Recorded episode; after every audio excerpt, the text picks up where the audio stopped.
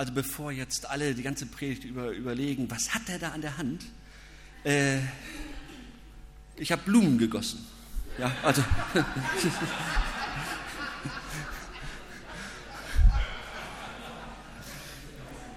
Und jetzt sich, fragt sich der eine oder andere, wie kann man nur so blöd sein?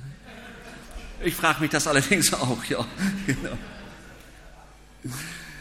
Ja, genau. Naja, gut. Das Wort Gottes für heute aus Lukas 14. Es ist ein Wort, das äh, nur bei Lukas steht, ein Sondergut, das der Evangelist Lukas aufgeschrieben hat. Und ich fand das, äh, diese Geschichte schon immer spannend. Lukas 14, 16 bis 24. Er aber sprach zu ihm, es war ein Mensch, der machte ein großes Abendmahl und lud viele dazu ein. Und er sandte seinen Knecht aus zur Stunde des Abendmahls, den Geladenen zu sagen, kommt, denn es ist alles bereit. Und sie fingen an, alle nacheinander sich zu entschuldigen.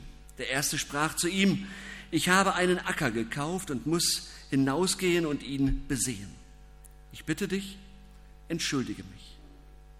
Und der zweite sprach, ich habe fünf gespanne Ochsen gekauft und ich gehe jetzt hin, sie zu besehen. Ich bitte dich, entschuldige mich. Und der dritte sprach, ich habe eine Frau genommen, darum kann ich nicht kommen. Und der Knecht kam zurück und sagte das seinem Herrn. Da wurde der Hausherr zornig und sprach zu seinem Knecht, Geh schnell hinaus auf die Straßen und Gassen der Stadt und führe die Armen, Verkrüppelten, Blinden und Lahmen herein. Und der Knecht sprach, Herr, es ist geschehen, was du befohlen hast. Es ist aber noch Raum da. Und der Herr sprach zu dem Knecht, Geh hinaus auf die Landstraßen und an die Zäune und nötige sie hereinzukommen, dass mein Haus voll werde. Denn ich sage euch, dass keiner der Männer, die eingeladen waren, mein Abendmahl schmecken wird. Einladungen, sich richtig zu entschuldigen, das ist eine große Kunst. Mein Vater hatte, als, äh, als er mit meiner Mutter dann auf Hochzeitsreise war, ein Wort aus, diesem, aus dieser Geschichte an den damaligen Prediger geschrieben der unverheiratet war und mit Frauen überhaupt nichts anfangen konnte. Und er hatte einfach draufgeschrieben, ich habe mir eine Frau genommen und kann deshalb nicht kommen. Das hat er ihm noch bis zum Schluss nachgetragen. Dabei hat er sich doch gut biblisch äh, erklärt, finde ich jedenfalls. Die beste Entschuldigung, also sich zu entschuldigen, richtig zu entschuldigen, das ist wirklich eine Kunst.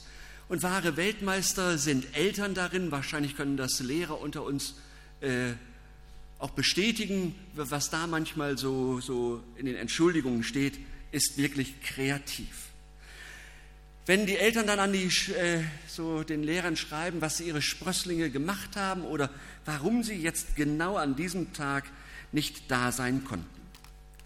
Einfach nur der Verweis auf einen normalen grippalen Infekt, das ist ja heutzutage nicht mehr so in, überzeugt auch nicht immer. Schon besser ist diese tatsächlich echte Entschuldigungen von einem Vater an den Lehrer. Der schreibt von Alt-68er zu Alt-68er.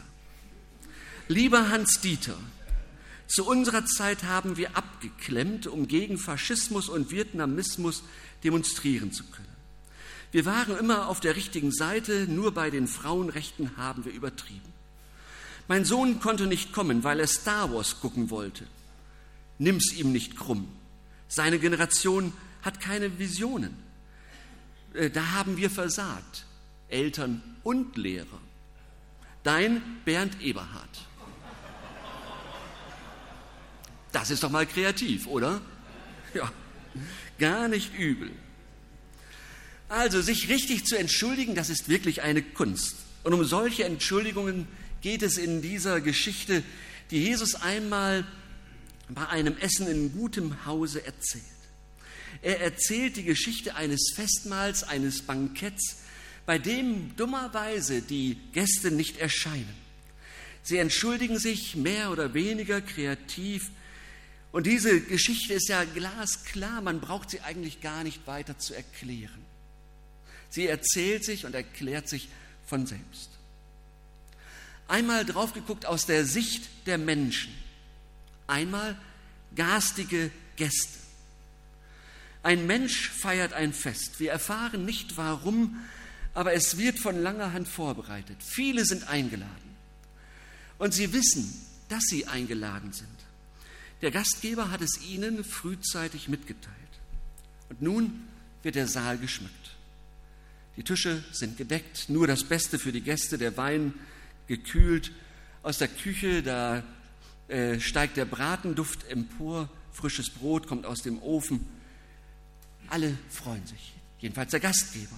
Er möchte seine Gäste so richtig verwöhnen. Ein wunderbarer Abend soll es werden. Essen, trinken, Freundschaften erneuern.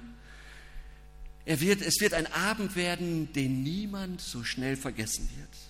Jetzt müssen sie nur noch kommen. Die vielen, die frühzeitig geladenen, die lieben Freunde. Aber sie kommen nicht. Einer sagt ab, einer nach dem anderen, so wie wir es gerade eben auch schon gehört haben. Höflich aber bestimmt. Nein, du, ich kann nicht. Ich habe gerade Stress in der Firma. Ich muss einfach dranbleiben, damit am Ende des Jahres der Umsatz stimmt. Tut mir leid, tut mir leid. Du, ich bin gerade frisch verliebt, verstehst du doch, ja? Wir brauchen einfach Zeit füreinander. Tut mir leid, du, das Haus, wir machen ja wirklich alles selbst. Man muss wirklich gucken, dass wir rumkommen, tut mir leid. Einer nach dem anderen sagt ab. Und ich finde, das sind alles keine schlechten Gründe, sondern sie sind in sich doch schlüssig. Und äh, wenn man drauf guckt, ist das doch klar in der Geschichte, wie Jesus sie erzählt. Da geht es um den Acker, den Ochsen, um die Ehefrau. Es geht um Arbeit und Liebe. Den Acker bebauen, nach dem Wein, nach dem Weib Sehnsucht haben, genau das, was Adam und Eva aufgetragen wird. Das ist das menschliche Leben, Arbeit und Liebe, Beziehungen und Beschäftigungen, alles okay. So soll es sein, auch bei uns. Arbeite ich, dann soll ich es doch auch ernst nehmen. Ich soll es doch nicht nur hinschludern. Liebe ich, dann bedarf die Liebe der Pflege. Warum ist das denn jetzt ein Problem? Aus zwei Gründen. Der eine Grund steckt äh, ein bisschen versteckt in dieser Geschichte. Übersetzt müsste man aus dem Griechischen her sagen, heißt es beim ersten Gast, bei dem, der den Acker gekauft hat, ich habe einen Zwang, ich stehe unter einem Zwang, den Acker zu besehen. Ja, das Gute wird zum Zwang.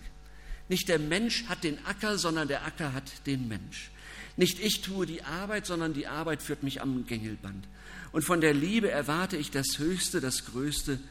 Ich vergöttere sie, indem ich höchste Erwartungen an das arme Menschenkind richte, das ich lieb gewonnen habe.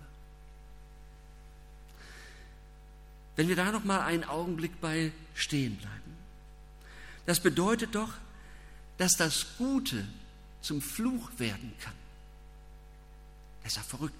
Das Gute kann zum Fluch werden.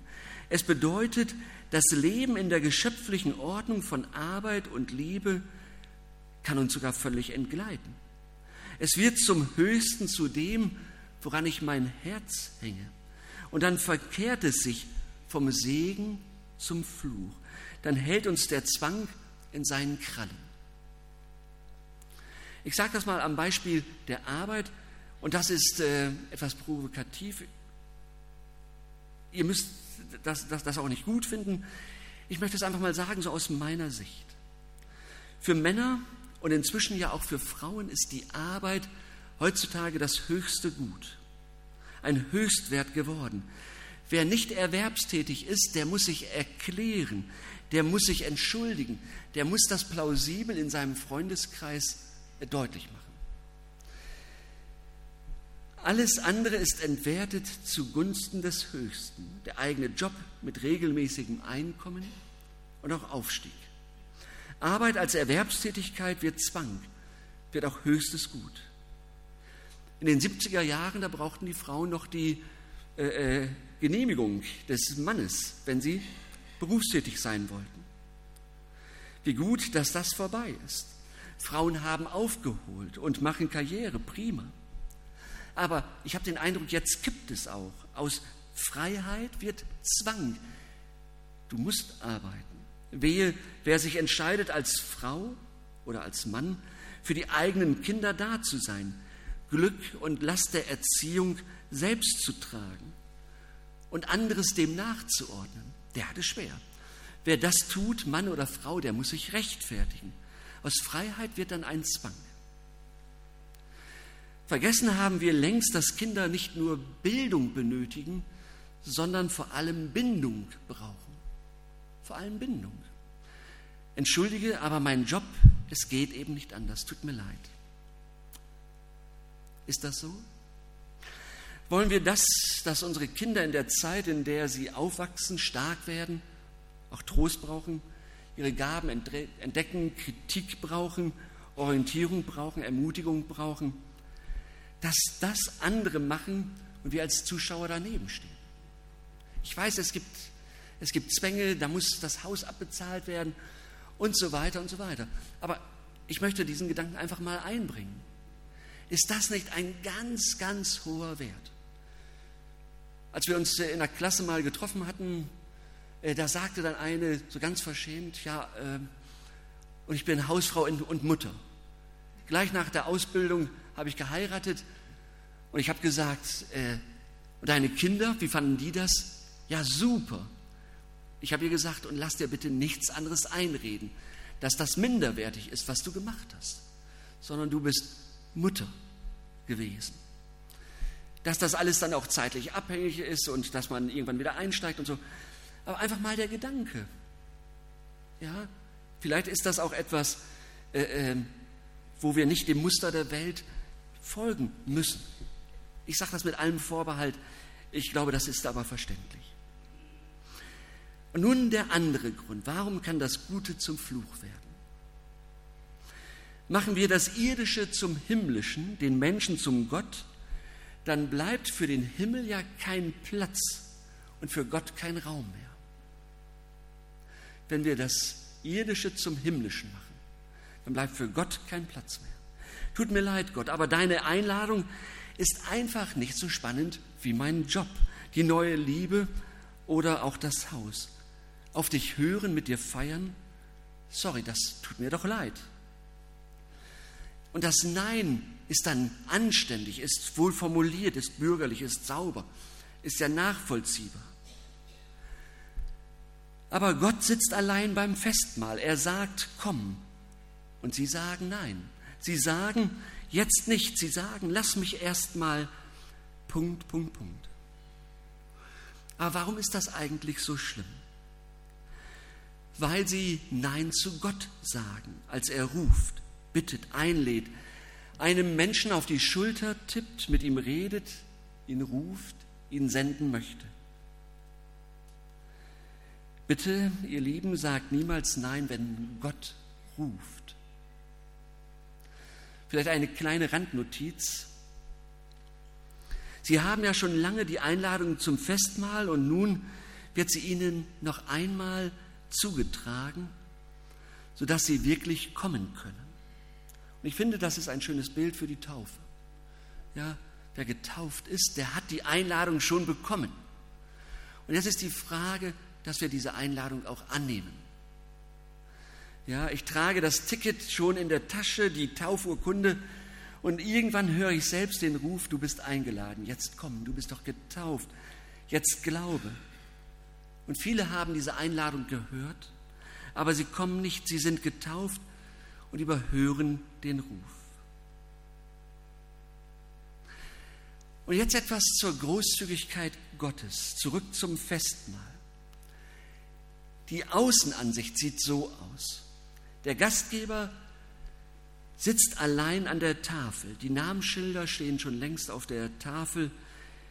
Jeder Platz äh, ist äh, gekennzeichnet, da kann man hingehen, die Speisen werden kalt, Soßen dicker, Kellner stehen auf dem Hof und sie rauchen. Traurige Musik, der Pianist klimpert nur so daher. Irgendwie keine tolle Stimmung. Und die Innenansicht sieht so aus, dass der Hausherr sagt und denkt, und ich dachte, ich wäre Ihnen wichtig. Dabei sind Sie, sind Sie mir unendlich wichtig. Das Herz wird mir schwer, dunkle Gedanken im Stich gelassen, nicht wichtig. Sie fehlen mir so sehr. Dabei habe ich mich doch auf jeden so sehr gefreut. Dabei wollte ich jeden so verwöhnen und beschenken. Dabei habe ich mich so danach gesehen, von ihnen zu hören, wie es so geht. Versteht ihr, das ist das Herz Gottes. Es geht um das Herz Gottes. Wir sind eingeladen zum Festmahl, wir sind nicht vorgeladen, eingeladen. Er will uns bei sich haben. Er will, sich, er will uns in seiner Nähe wissen. Kommen wir, so ist Freude im Himmel. Verweigern wir uns, so ist das Herz Gottes schwer. Der Himmel, das Reich, wo, das Reich, wo geschieht, was Gott will, wird immer wieder mit einem Festmahl verglichen. Der, der Himmel, wo Gott regiert, ist eine lange, lange Tafel an der gesungen, gelacht, gegessen und getrunken wird. Der Himmel ist eine lange, lange Tafel, wo an irgendeinem Platz schon längst dein und mein Name steht. Ein wunderschönes Bild. Und dann können wir durchgehen und da steht jeder Name von uns. Da können wir Platz nehmen. Der Himmel ist der Ort nach dem Herzen Gottes und das Herz Gottes will nur mit uns zusammen sein.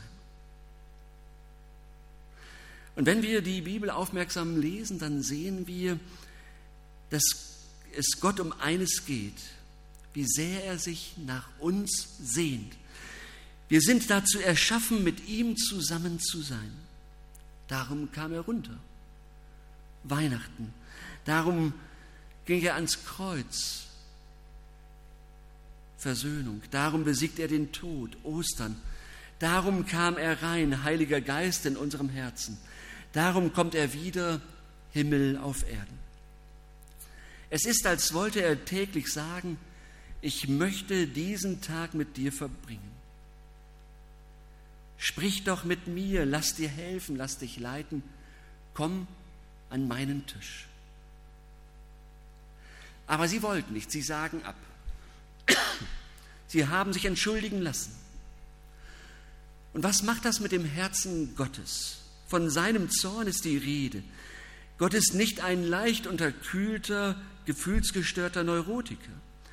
Gott hat starke Gefühle, das lesen wir so in der Bibel. Aber Zorn ist nicht blinde Wut. Zorn ist die Kehrseite seiner Liebe. Zorn ist Schmerz, wenn wir nicht kommen. Zorn ist sein Nein zu dem, was wir ohne ihn alles anstellen. Zorn ist der, die Trauer über den Weg, der uns ins Dunkel führt. Was aber macht der Zorn mit Gottes Herzen? Das ist äh, der letzte Teil des Gleichnisses. Gott disponiert um. Er gibt sein Fest nicht preis, keinesfalls. Aus Zorn wird ein Neuanfang. Kommen die drinnen nicht, dann geht er nach draußen. Wollen die Getauften nicht? Na gut, dann geht er zu den Ungetauften. Wollen die Habenden nicht? Prima, dann geht er zu denen, die nichts haben, die haben nichts. Gott gibt doch sein Fest nicht auf, keineswegs. Und jetzt müssen wir den Knecht im Blick behalten. Ja, er hat nämlich jetzt viel Stress. Und es wird wie im Zeitraffer erzählt. Er läuft hierhin und dahin, äh, trägt gute Nachricht raus, bringt schlechte wieder, muss wieder los, hört Entschuldigungen, erlebt den Zorn, muss wieder raus, läuft zuerst in Städtchen, lädt ein, kommt wieder und so weiter und so weiter. Erst in der Stadt, dann an der Landstraße. Es geht immer weiter nach draußen. Aber auch die müssen kommen, das Haus soll doch voll werden. Sein Chef ist der mit dem großen Herzen, keiner soll fehlen. Jeder ist eingeladen, besonders die, die es schwer haben. Besonders die, die sich nie träumen ließen, an solch einem Festbankett einmal sitzen zu können. Die viel haben, die haben es oft schwer, solch eine Einladung anzunehmen. Die nichts haben, spüren viel eher, was sie da in der Hand haben. Eine Einladung zu einem Fest. Und sie spüren, was ist das für eine Aufwertung für mich, für mein Leben, für meine Person. Welche Ehre. Der Chef lädt mich ein. Der Oberste, der König lädt mich ein. Es gibt nichts Höheres. Welcher Reichtum. Der Chef mit dem großen Herzen will übrigens die großen Zahlen, weil hinter jeder Ziffer der großen Zahl ein geliebtes Menschenkind ist. Sein Chef mit dem großen Herzen schickt ihn los und ich bewundere ihn für den oder ich bewundere die Knechte für diesen stillen Gehorsam. Da steht nicht, dass sie murren, sondern sie gehen hin und sie befolgen die Anweisungen des Herrn. Der Knecht, er jammert nicht, er geht, kommt heim, berichtet und, und geht weiter. Kommt und geht, geht und kommt wieder und wieder. Ende offen, wir hören nicht, dass das Haus voll wird. Offenbar ist dieses Gleichnis noch nicht zu Ende erzählt. Offenbar ist der Knecht noch immer unterwegs. Offenbar ist die Gemeinde noch nicht fertig beim Sammeln. Ein großes Volk in Barmstedt. Und hier sind wir die Knechte, den Geladenen die Erinnerung bringen, ihr seid doch getauft, kommt, es ist soweit.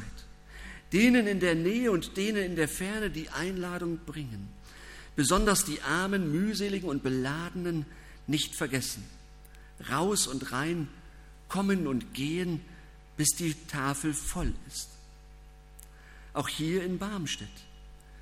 Wenn wir Abendmahl feiern, wenn wir zusammen feiern, einladen, das wahrnehmen, einladen, echt scharf, zu den Gästegottesdiensten, die wir, äh, wo wir dran sind, zu konzipieren, einmal zum Sinnenpark, der, der ansteht. Einladen, kreativ sein, kreativ eine Einladung weitergeben. Volle Tische will der Gastgeber, so viele wie möglich an seinen Tisch. Volle Tische. Es ist ein bisschen wie in Afrika. Die Afrikaner sagen, bei euch, euch Europäern wird der Gottesdienst gefeiert, wenn es 10 Uhr ist. Die kannten Barmstedt nicht. Bei uns in Afrika wird Gottesdienst gefeiert, wenn alle da sind. Himmel ist wenn sie es alle gehört haben und wenn die Plätze an der Festtafel nicht mehr verwaist sind. Und das sind wir, die Knechte, die durch die Straßen und Städte gehen und die Einladungen verteilen. Wen möchten wir einladen zum Gottesdienst, zum Hauskreis? Wer soll auf diesem freien Stuhl hier vorne sitzen oder dort dazwischen? Wer soll da sitzen? Wer von meinen Bekannten und Freunden? Um wen ringen wir betend? Wen umwerben wir? Wen wollen wir zum Festmahl Gottes führen? Das ist die Frage. Amen. Lasst uns singen.